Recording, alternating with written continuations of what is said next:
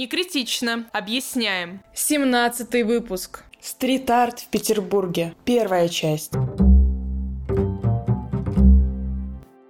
Здравствуйте, дорогие слушатели! Сегодня у нас просто обалдеть, какая интересная тема — стрит-арт в Петербурге. Это интересно, потому что, во-первых, в Петербурге вообще, в принципе, много всего интересного происходит, и мы, как почти что коренные жители этого города, очень проталкиваем эту тему, что надо ездить в Петербург, потому что здесь можно, ну, много чем заниматься, в том числе и просто, как поется в известной группе Ленинград, пить. Но и гулять тоже здесь интересно, и особенно интересно здесь гулять не только благодаря архитектуре, которая в нашем городе просто потрясающая, хотя некоторые говорят, что она слегка чрезмерно декоративна, но оставим этих комментаторов в стороне от нашей текущей темы, потому что наша тема — это стрит-арт. И в Петербурге он достаточно развит, хотя, конечно, каждый месяц идет война между коммунальщиками и стрит-артистами, и очень редко получается долго увидеть какое-то произведение, что оно сохраняется, но, тем не менее, есть о чем поговорить. А так как, если честно, мы с Алиной не то чтобы разбираемся в стрит-арте, но мы любим его и любим наш город, и поэтому мы пригласили Альберту, которая нам расскажет подробно вообще про то, что происходит со стрит-артом в России, в Петербурге и как нам с этим дальше жить. Альберта, у нас первый вопрос для всех наших очаровательных спикеров одинаковый. Расскажи вообще, как ты пришла к этой теме, почему она тебя драйвит и все такое. Ну, вообще я исследую искусство уже очень давно, много лет, и к стрит-арту я пришла через э, социологию политологию, потому что стрит-арт — большое уличное городское искусство, включает в себя много разных сфер. Самое главное, что мне нравится в стрит-арте, это то, что оно взаимодействует с неподготовленным зрителем, с случайными прохожими, не с теми, кто специально идет в музей или в галерею, чтобы посмотреть на современное искусство, а тот, кто случайно прошел мимо какой-то работы, и то, какую реакцию вызывает эта работа. То есть посмотреть на реакцию, которая вызывает стрит-арт, это очень важно и очень интересно всегда. Как вообще исследуется стрит-арт? Есть какие-то центры притяжения уличных художников в Петербурге? Как вообще все это происходит?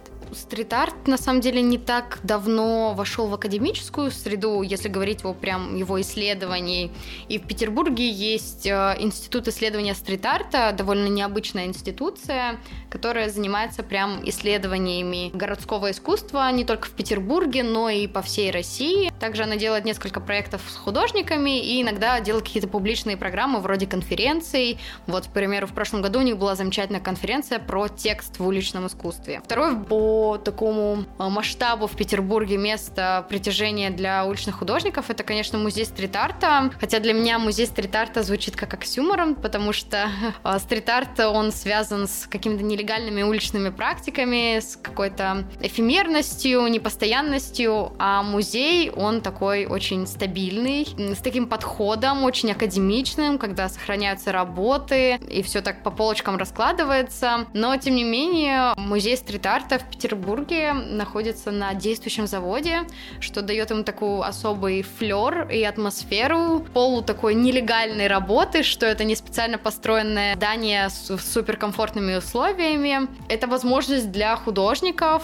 из Петербурга и из других городов приезжать, делать какие-то работы. Они там организуют и мастерские, и в том числе публичные программы. Так что для меня э, музей стрит-арта это во многом про популяризацию стрит-арта в целом среди зрителей, среди как бы людей и горожан. Вообще еще есть две таких маленьких мастерских или арт-резиденции, как они на себя называют, созданными самими художниками уличными. Это 10.203 и 1.201. Я не знаю, почему они называются цифрами. Я вообще, когда увидела эти цифры, подумала, что это УДК, это такой э, специальный номер уникальный, который присваивается разным академическим статьям, и что когда я, у нас есть вопрос про то, как кто исследует слитарты, я думала, что просто это код для идентификации статьи, потому что это очень по количеству цифр похоже вообще именно на такие коды. Оказывается, это даже целые арт-резиденции или творческие мастерские, что еще более загадочно и интересно. Кроме того, очень забавно, что эти две мастерские находятся в одном здании на территории, опять-таки, действующего завода на кожевенной линии 40, по-моему, или 36, где-то рядом с севкабелем. Я была в обоих из них, потому что они иногда проводят какие-то открытые мероприятия вроде выставок, что, в принципе, интересно. Во-первых, ты входишь в такое очень интимное э, помещение, как бы мастерскую художников. Вот, к примеру, я не знаю, на самом деле, кто стоит за созданием 1201, но 10203 создали довольно известные художники. Это Максим Има, Дусто,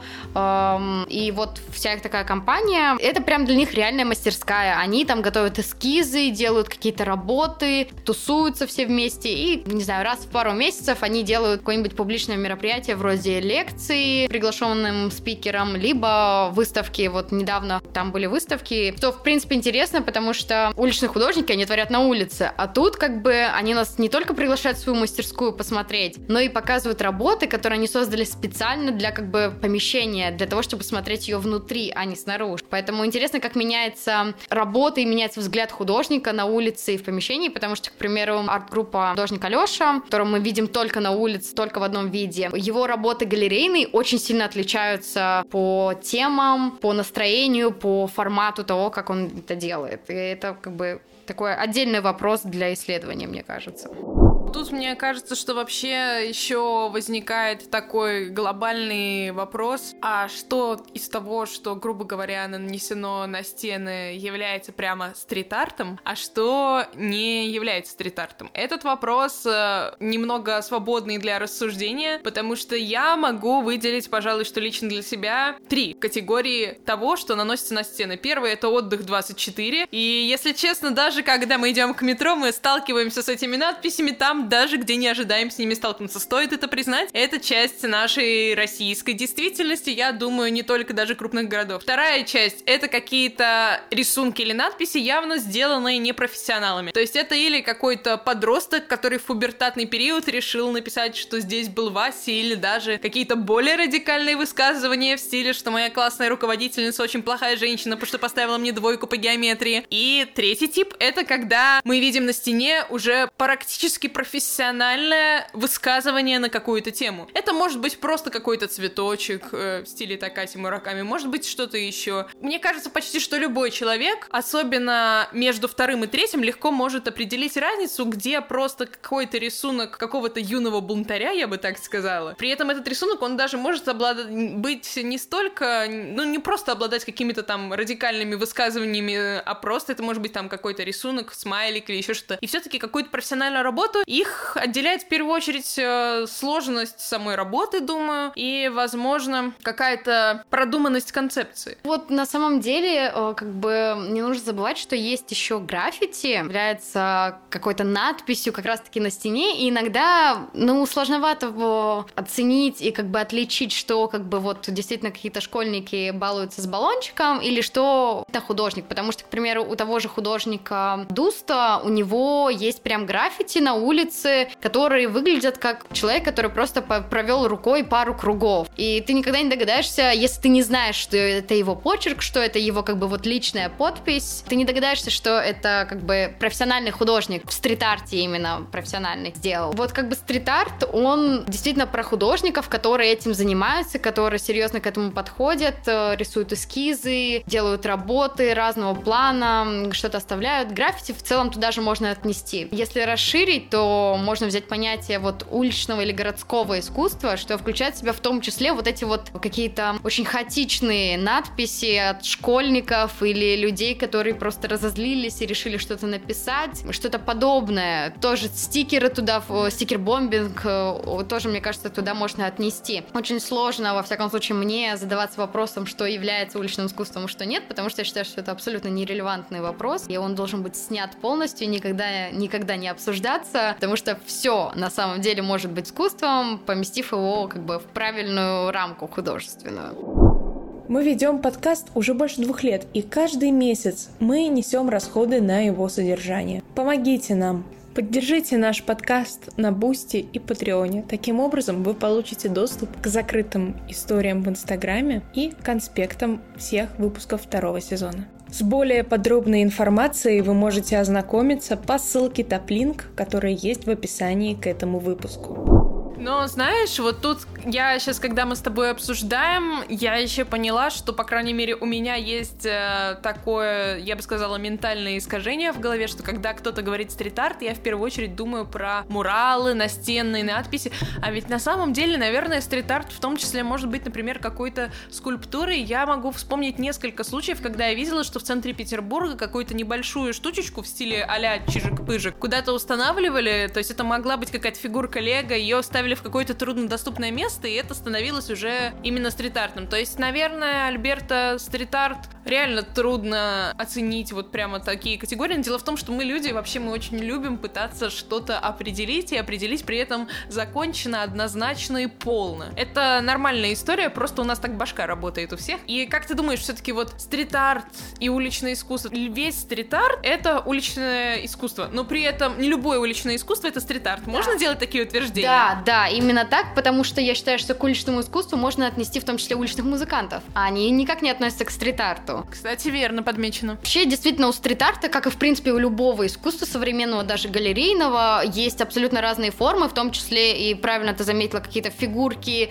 объекты, инсталляции, э, муралы, да, естественно, там граффити и так далее. В том числе есть художники, их не так много, но которые практикуют очень интересные техники с водой или с какими-то другими штуками. В том числе вот мы дальше будем говорить, я расскажу про вот Алешу, который рисует вообще на асфальте, что довольно, ну, необычно и интересный подход у него. В целом, любая художественная как бы форма, она может быть стрит-артом вообще без проблем. И у... дальше тоже расскажу очень интересный кейс. Владимир Абих делал гипсовые маски своего лица и приклеивал их на старые дома, ну, старый фонд Петербурге, в те места над арками там. Где должны быть маскароны. Да, да, именно так. Что так они вписывали, что как будто ты как бы, ну, ты не заметишь, если ты просто будешь идти мимо, но при этом оно там есть. И это тоже часть стрит-арта. Это абсолютно гениально, я считаю, просто обожаю.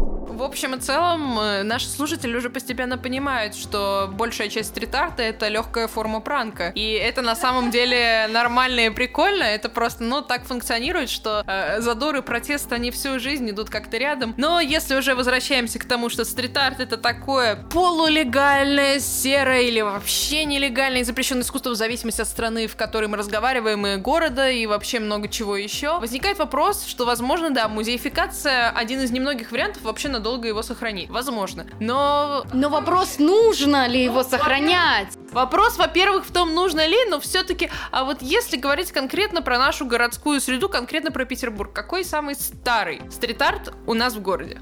Очень иронично, на самом деле, может быть здорово, но этот самый старый стрит-арт в городе находится прямо рядом с моим домом. Я вижу его каждый день. Это находится на Васильевском острове, на Малом проспекте и Гаванской улице. И это мурал на Брендмауре одного из корпусов э, Гаванского рабочего городка. Очень красивые дома. Если будете в тех районах, обязательно посмотрите. И мурал называется «Вода — это жизнь». И он, там изображено вот эм, мать-земля, как они говорят. Это такой таком немного в буддийском, таком индийском э, мифологич... мифологизированном стиле э, нарисовано вот существо с несколькими руками, вокруг нее там вода изображена, какие-то растения, что-то такое, вот прям от нее чем-то таким э, буддийским очень сильно веет. И он был создан летом 1990 года, то есть прям это очень старый мурал, и он до сих пор сохранился, сохранился в неплохом виде. Я не знаю, реставрируют его или нет, или когда когда-либо реставрировали, но очень здорово, что его сохранили. И сохранили его, мне кажется, только потому, что это было создано в рамках программы специальной, а, точнее проекта американско-советского, который назывался «Все за одну землю». То есть, если бы это был мурал, который создал художник без э, такого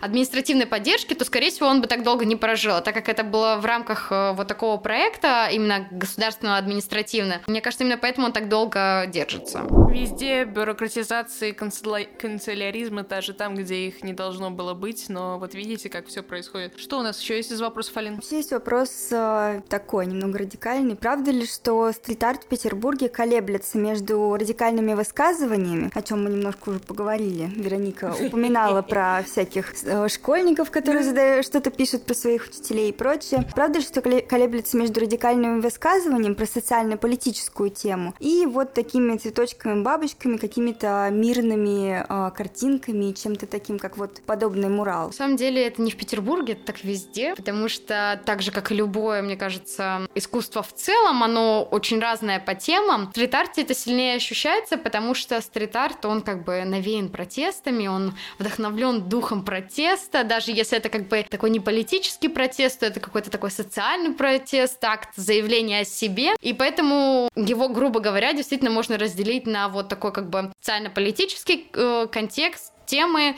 и на что-то более вечное. Вот, знаете, вечные темы там о любви, о семье, о чем-то таком. О детстве. Да, то есть э, вот такие вот как бы темы, на которые можно вот так вот подумать о них, что-то поразмышлять, но при этом с таким как бы э, с приятным чувством. И поэтому какие-то вот э, картинки, они в таком более радостной атмосфере производится. И у стрит-арта, как я вот говорила раньше, у него есть очень много форм проявления и, соответственно, очень много тем. Ближе всего стрит-арту это, конечно, протестная тема и политическая, и она может заключаться, как я уже говорила до этого, не только вот напрямую в политике, в политическом высказывании, а в таком социальном высказывании, в том числе о месте, где она находится. Потому что стрит-арт очень сильно связан с местом, где он творится, куда художники приходят рисовать, где они делают какие-то свои э, проекты и вещи, потому что стрит-арт, я как-то встретила фразу, что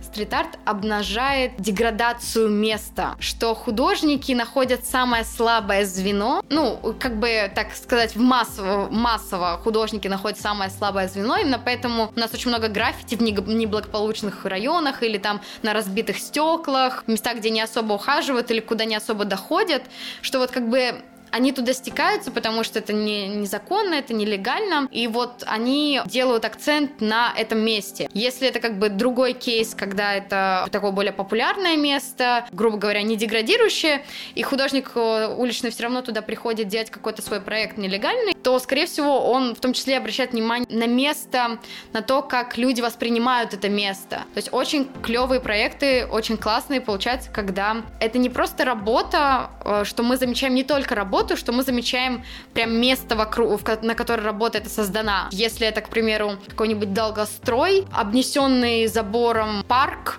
который собираются снести и застроить, и художник делает на, там какую-то работу, то мы сразу понимаем, что это заявление не сколько про то, что он нарисовал, а про то, где он это нарисовал. То есть он как бы пытается привлечь внимание посредством своей работы конкретно к этому месту, к его проблемам, к тому, как воспринимают его жители или к тому, как воспринимает его администрация. Мне это очень сильно нравится в стрит-арте, потому что он очень тесно взаимодействует с городом, с городским пространством, с его жителями. Это, безусловно, очень ценное замечание. Если честно, мне в душе очень сильно откликается эта идея про то, что стрит-арт, он обнажает какие-то проблемы места. И если воспринимать э, Петербург как одно такое большое место, то каковы особенности городского уличного искусства именно тут, у нас? Самом деле, дилемма, что ли, э, про Петербург и стрит-арт, потому что, с одной стороны, вроде бы его ставят вот как бы в одну строку вместе с Нижним Новгородом, Екатер... Екатеринбургом и Москвой, а с другой стороны, ты как бы приезжаешь и такой, ну и где? Ну, во всяком случае, у меня точно есть такое ощущение, здесь не так много художников, и я буквально вот сегодня задумалась о том, что на самом деле в Петербурге не было ни одного фестиваля уличного искусства, а на Урале их просто каждый год по нескольку проводится, куда приезжают очень очень много классных художников, постоянно что-то делают, развиваются и так далее. И мне кажется, это связано с особенностью Петербурга, что у него очень большая историческая застройка,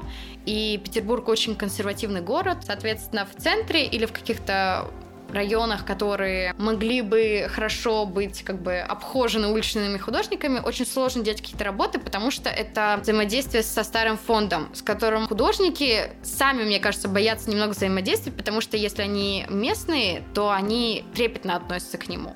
А если как бы они не местные и все равно что-то делают, то коммунальщики довольно быстро реагируют. Среда, облик города. Потому что это вот этот старый фонд, который очень нам нужен. Наша визитная карточка. Приезжайте посмотреть. Телефон турагентства 555-222, а дальше сами додумайте.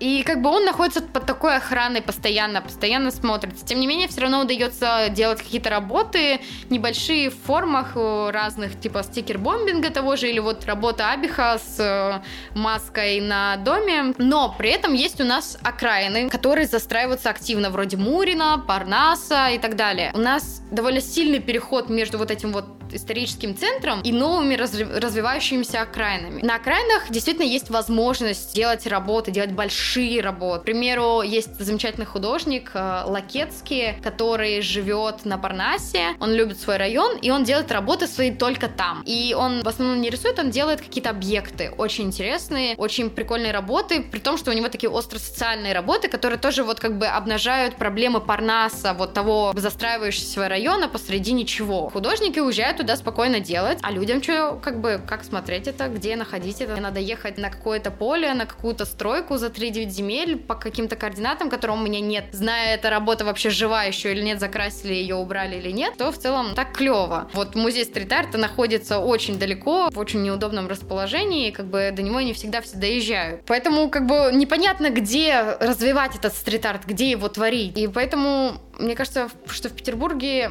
он не развивается так быстро и хорошо, как он мог бы, именно из-за специфики самого города. Но вот, тем не менее, очень интересные художники находят способ развивать свое творчество здесь. Про Абиха я уже сказала. Алёша, обожаю этих ребят, потому что они выбрали асфальт в качестве своего холста. Это то место, куда мы смотрим чаще всего, помимо нашего телефона. То ты непроизвольно увидишь эту работу, ее никто не будет закрашивать, на нее никто не обратит внимания коммунальщиков. Это вот как странная реклама на Лиговском проспекте, которая попадается у тебя под ногами, только это, это рисунок, э, это творчество, это стрит-арт, при том, что он сделан еще желтой краской и сделан в такой немного небрежной э, манере, что кажется, что как будто просто разлили краску рабочую. Я лично встречала несколько таких пятен в разных районах города, но и главное, мне кажется, что некоторая часть из них это Алёша, а некоторая часть из них это реально коммунальщики разлили краску.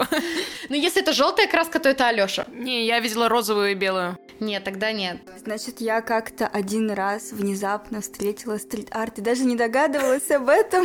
Вот, да, то есть они как-то смогли найти, додумать э, вот возможность, чтобы обойти вот все как бы сложности города и при этом быть очень массово, попадаться почти всем, потому что они в разных районах города, в основном центральных, конечно, но это, я считаю, очень гениально. Не, это на самом деле прямо вот реально классно зачет группе Алёши. Это же арт-группа или как они называют себя? Um, если честно, я боюсь ошибиться, но я знаю, что вот как бы есть Алёша. Кто-то говорит, что это один человек, что это один художник. Я где-то слышала, что это арт-группа, что это несколько человек. Поэтому вот честно, я не знаю. Короче, мистичный, загадочный, анонимный художник Алёша, А.К. арт-группа, А.К. русский Бэнкси и так далее.